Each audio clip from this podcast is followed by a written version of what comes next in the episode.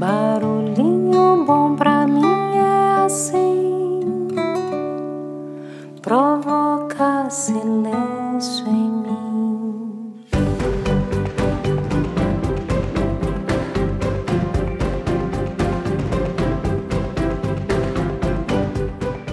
O barulhinho bom de hoje será o primeiro de uma série de barulhinhos especiais em que compartilharei um compilado de estudos científicos sobre a felicidade no trabalho, extraído e adaptado do livro Os Mitos da Felicidade, escrito pela professora e PhD em psicologia da Universidade da Califórnia, Sônia Liubormirsky. Seus estudos sobre a felicidade duradoura foram premiados diversas vezes por instituições como a John Templeton Foundation e o National Institute of Mental Health. E no episódio de hoje, refletiremos sobre a nossa relação com o trabalho em termos de expectativas e realidade. Prepara seu coração e vamos lá!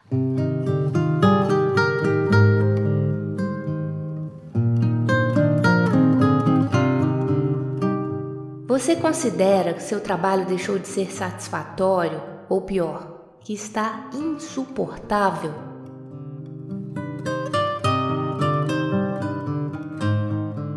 Se for este o caso, pesquisas recentes mostram que mais do que nunca os norte-americanos vivenciam a mesma experiência.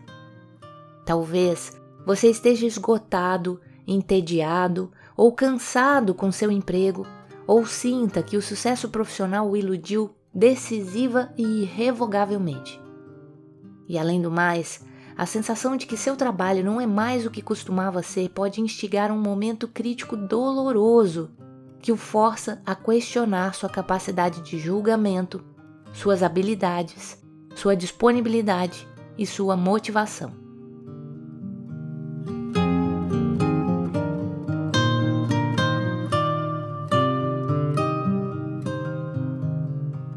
Essa série sobre felicidade no trabalho aqui no Barulhinho Bom concentra-se no mito da felicidade que alimenta tal momento crítico, a saber, toda a felicidade que lhe tenha escapado até agora se materializará depois que você conseguir o emprego certo ou perfeito. Lidar com esse mito requer uma compreensão da onipresença e das verdadeiras fontes do mal-estar relativos ao seu emprego ou ao seu grau de sucesso. Só então você estará preparado para fazer escolhas saudáveis e dar os próximos passos. E alguns destes passos detalharemos nessa série aqui no Barulhinho Bom. E aí, gerou curiosidade por aí?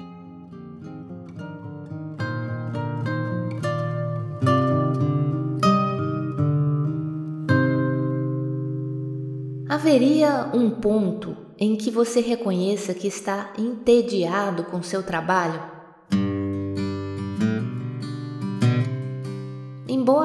Amor e trabalho possam parecer ter poucas coisas em comum, por qual outra razão seria preciso equilibrá-los? Ambos são, como Freud habilmente reconheceu, molas propulsoras da nossa saúde mental. Além disso, assim como as relações interpessoais, o trabalho é um aspecto de sua vida ao qual você está propenso a se adaptar hedonisticamente e a considerar corriqueiro situação que dá origem à apatia e ao tédio, que abastecem aquele sentimento doloroso de que o seu trabalho deixou de ser prazeroso e que você seria muito mais feliz fazendo outra coisa. Uma das possibilidades, logicamente, é encontrar um novo caminho profissional. Ou você pode tentar identificar em que medida o seu tédio se deve à sua situação de trabalho específica e problemática, e em que medida ele se deve ao processo generalizado e previsível da adaptação hedonista, que provavelmente se repetirá em seu próximo emprego. Nesse último caso, uma série de abordagens empiricamente comprovadas pode afastar a sensação de que seu trabalho não é mais satisfatório e deter o avanço da adaptação hedonista. Antes de tomar uma decisão drástica, teste essas estratégias para determinar se elas teriam algum sucesso com você ou se a sua situação no emprego é realmente irremediável. Acima de tudo, saiba que quando seu trabalho não lhe estiver parecendo mais satisfatório, ainda há esperanças. Tenho colegas que mudam de emprego com frequência, fazendo com que as suas famílias se mudem de uma costa a outra a cada dois ou três anos. Eles parecem sinceramente empolgados com todas as novas oportunidades e se lançam mais uma vez à tarefa de redesenhar os seus compromissos de trabalho e estilos de vida. E então, inevitavelmente, depois de um ano ou algo assim, da mesma forma que os alunos do segundo ano da faculdade passam por uma crise do segundo ano, eles começam a se sentir um pouco entediados ou inquietos, ou a desenvolver queixas justificáveis sobre o seu novo supervisor, colegas e tarefas, ou sobre as locomoções diárias. Pouco a pouco começam a fantasiar sobre alguma posição em outro lugar que lhes pareça ainda melhor. Talvez um emprego com um chefe mais razoável, ou uma locomoção menos cansativa, colegas mais prestativos e tarefas menos pesadas. Claro, nem todo mundo tem opção de se mudar com frequência e trocar de emprego. O que sugere que há muito mais pessoas sonhando em fazer o que algumas pessoas têm a sorte de poder realizar. No entanto, serão esses andarilhos profissionais verdadeiramente pessoas de sorte? Eles ficam realmente felizes a cada novo posto de trabalho?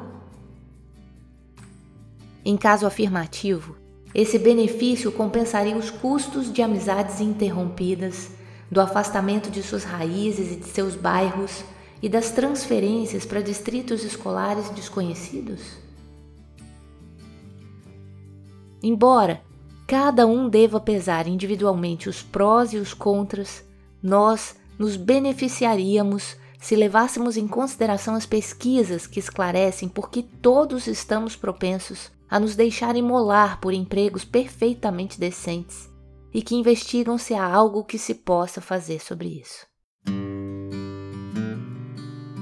Um estudo seminal sobre o tema acompanhou gerentes de alto nível por cinco anos, a fim de medir sua satisfação com o trabalho antes e depois de uma mudança voluntária de emprego. Tal como uma promoção ou uma realocação dentro da mesma empresa para uma cidade mais bonita. Os gerentes eram, em sua maioria, do sexo masculino, majoritariamente brancos, com média de 45 anos de idade e um salário anual de 135 mil dólares. Eles estavam indo bem no trabalho. Os pesquisadores descobriram, no entanto, que esses gerentes experimentavam uma explosão de satisfação, basicamente um período de lua de mel, logo após a mudança de emprego. Mas sua satisfação caía dentro de um ano, retornando ao nível original anterior à mudança. Em outras palavras, eles viviam uma espécie de efeito ressaca. Por outro lado, os gerentes que optaram por não mudar de emprego durante o mesmo intervalo de cinco anos experimentaram mudanças insignificantes no mesmo nível de satisfação que sentiam em relação a seus empregos. Assim, enquanto eu, por exemplo, permaneci na mesma posição e não fiquei mais ou menos feliz por causa disso um ano após o outro, meus colegas peregrinos vivenciaram repetidas quedas e picos de felicidade. O chamado efeito ressaca é uma prova conclusiva da adaptação hedonista aos nossos empregos. Os seres humanos são capazes de se adaptarem a quase tudo em sua vida profissional e, especialmente, a qualquer coisa que permaneça imutável. Recentemente, uma das minhas ex-alunas me escreveu para confessar que, ao chegar ao seu novo emprego em São Francisco, fiquei tão encantada com a vista sobre a Bahia que tirei várias fotos. Hoje, me divirto a cada vez que o ônibus vermelho de dois andares passa pela janela do meu escritório e todos se debruçam para tirar fotos. Sei que a vista é incrível, porque as pessoas vêm aqui e me dizem isso, mas eu já estou 100% adaptada. Na verdade, diria que estou totalmente adaptada a todo o estilo de vida aqui e que retornei ao ponto de partida. Nós nos acostumamos com as cidades em que vivemos com nosso sorvete favorito, nossa obra de arte favorita e as nossas músicas favoritas, com as casas e carros novos, com os aumentos salariais. Falaremos mais sobre isso em outros episódios. Com os relacionamentos e inclusive com o sexo. Quando alcançamos um objetivo, ficamos contentes apenas por algum tempo até começarmos a sentir que não ficaremos satisfeitos enquanto não conquistarmos algo ainda maior. Dessa forma, aumentamos contínua e exponencialmente as nossas expectativas e os nossos desejos. De modo geral, isso não é ruim. Esforçar-se incessantemente por mais é com certeza uma característica da adaptação evolutiva se a realização de nossos objetivos nos propiciasse uma sensação totalmente complacente e satisfatória, nossa sociedade não testemunharia muito progresso.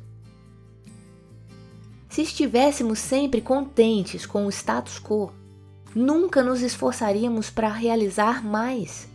Como construir armários melhores, publicar mais livros, aprender mais línguas, encontrar novas fontes de alimento e fazer novas descobertas científicas.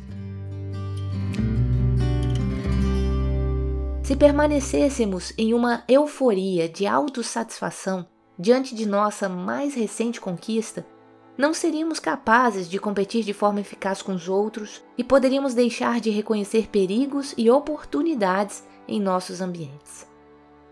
Antes de examinar as possíveis maneiras de combater, prevenir ou retardar o processo de saturação com nossos empregos, é importante saber exatamente o que acontece conosco durante o processo de adaptação e por quê.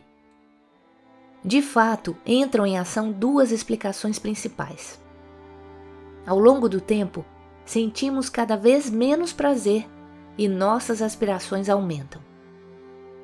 Quando começamos a trabalhar em uma nova e invejável posição, obtemos um grande impulso de bem-estar e até mesmo de euforia. Pensamos com frequência no novo emprego e no que mais nos agrada nele e experimentamos muitas emoções positivas, resultado da cadeia de acontecimentos positivos acionada pelo emprego e pelas oportunidades recém-descobertas de novos relacionamentos, desafios, aprendizado e aventuras. No entanto, nas palavras de um dos meus alunos de pós-graduação, essas poças de prazer secam lentamente e no fim evaporam por completo.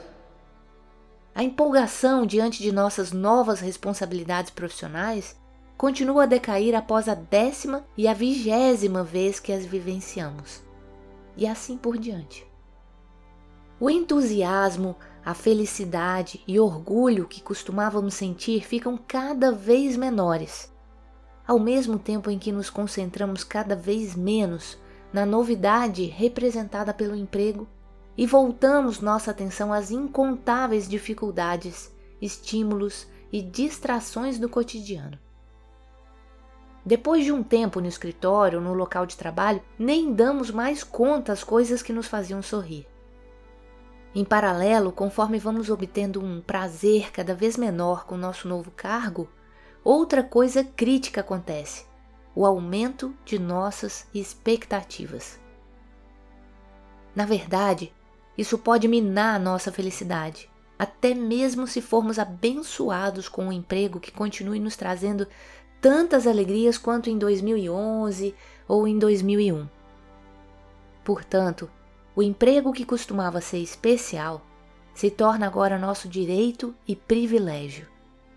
Seja no tocante ao aumento de nossa remuneração, à autoridade, à flexibilidade ou ao controle de nosso tempo, começamos a acreditar que isso é o mínimo que merecemos. Começamos a sentir que as nossas novas e estimulantes experiências profissionais simplesmente se tornaram parte de nossa nova vida, o nosso novo normal. E terminamos considerando previsível a felicidade que desfrutamos agora. Essa nova e extremamente comum dinâmica tem a infeliz consequência de não apenas atenuar nossa felicidade, fazendo-nos retornar àquilo que sentíamos antes mesmo de efetivar a mudança, como de nos impulsionar a distender os limites, a querer mais e mais, de modo que quase nunca ficamos satisfeitos com o que temos, mesmo quando a sorte nos favorece com a abundância. Em um exemplo extremo, depois de Thriller ter se tornado o álbum mais vendido de todos os tempos, Michael Jackson declarou que só ficaria satisfeito se o seu álbum seguinte vendesse o dobro de cópias. No fim, ele vendeu 70% a menos. A maioria dos músicos teria dado a vida para vender 30 milhões de cópias. Mas para Michael Jackson, o contraste com seu sucesso anterior foi bastante penoso.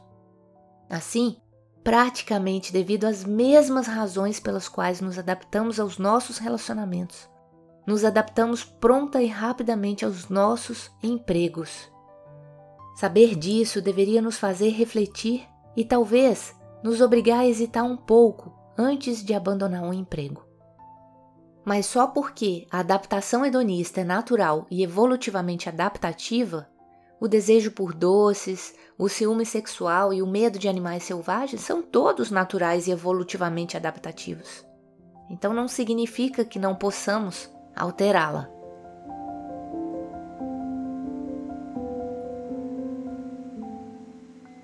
E aí? Essa série promete, hein? Tal ficar com um barulhinho bom aí daqueles de saculejar até o nosso próximo episódio? Reflita aí comigo. Seu trabalho hoje ele é considerado por você como um emprego que proporciona seu salário para pagar suas contas e nada mais? E se não fosse o salário, você continuaria trabalhando onde trabalha e fazendo o que você faz? O seu trabalho é mais como carreira, onde você busca o crescimento contínuo, a sua ascensão profissional de forma evolutiva e permanente? Um local que lhe proporciona e incentiva o crescimento, que te desafia a evoluir cada dia mais? Ou o seu trabalho é considerado por você como um, um chamado, onde sente que por meio dele você cumpre o seu propósito e você contribui para um mundo melhor? O que você faz hoje, mesmo se não houvesse necessidade do salário, você continuaria fazendo porque acredita que você faz toda a diferença?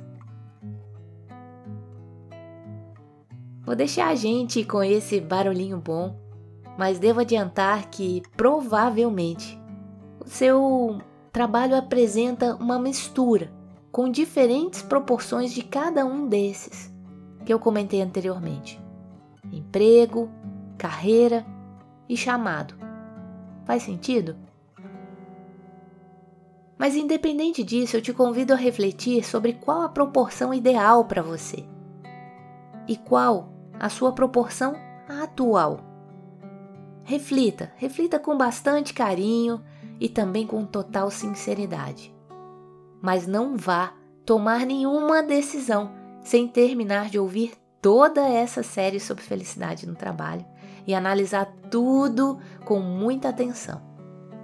Inclusive, não sei se já ouviu o episódio 342, Vencendo o Ritmo Ultradiano mas fica aqui como recomendação e complementação desse episódio. E nada de tomar decisão de cabeça cheia, combinado? Se essas perguntas e esse episódio mexeram com você, é porque essa série merece sua atenção. Então, lhe convido a reservar um tempinho aí para permitir-se pequenas pausas edificantes para ouvir com o coração procurando colocar em prática várias dicas que serão aqui compartilhadas e nos encontramos no próximo episódio. Combinado?